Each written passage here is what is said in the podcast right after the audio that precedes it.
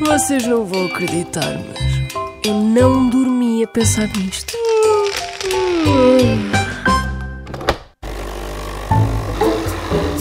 Sabe porquê que quando encontramos alguma coisa dizemos Eureka? Eureka porque achamos. Mas porquê Eureka?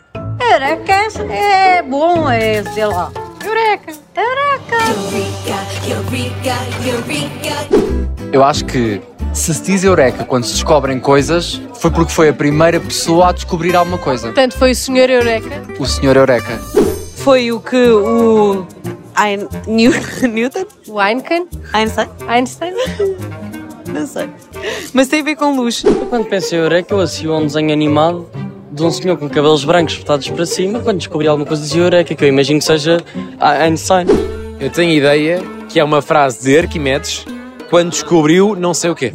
Não sei o que foi uma grande descoberta da humanidade. Sim, mas foi, eu acho que foi Arquimedes, com certeza.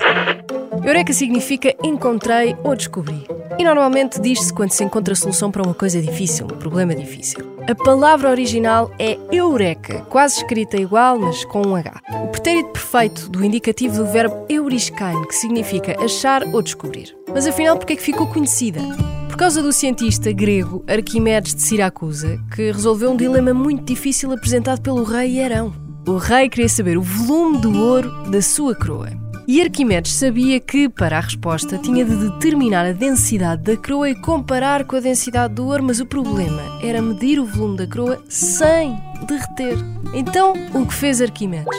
Arquimedes entrou numa banheira com água e observou que o nível da água subia quando ele entrava. Portanto, concluiu que para medir o volume da coroa bastava mergulhar a coroa em água e calcular o volume da água ah, que se tinha deslocado, que devia ser então equivalente.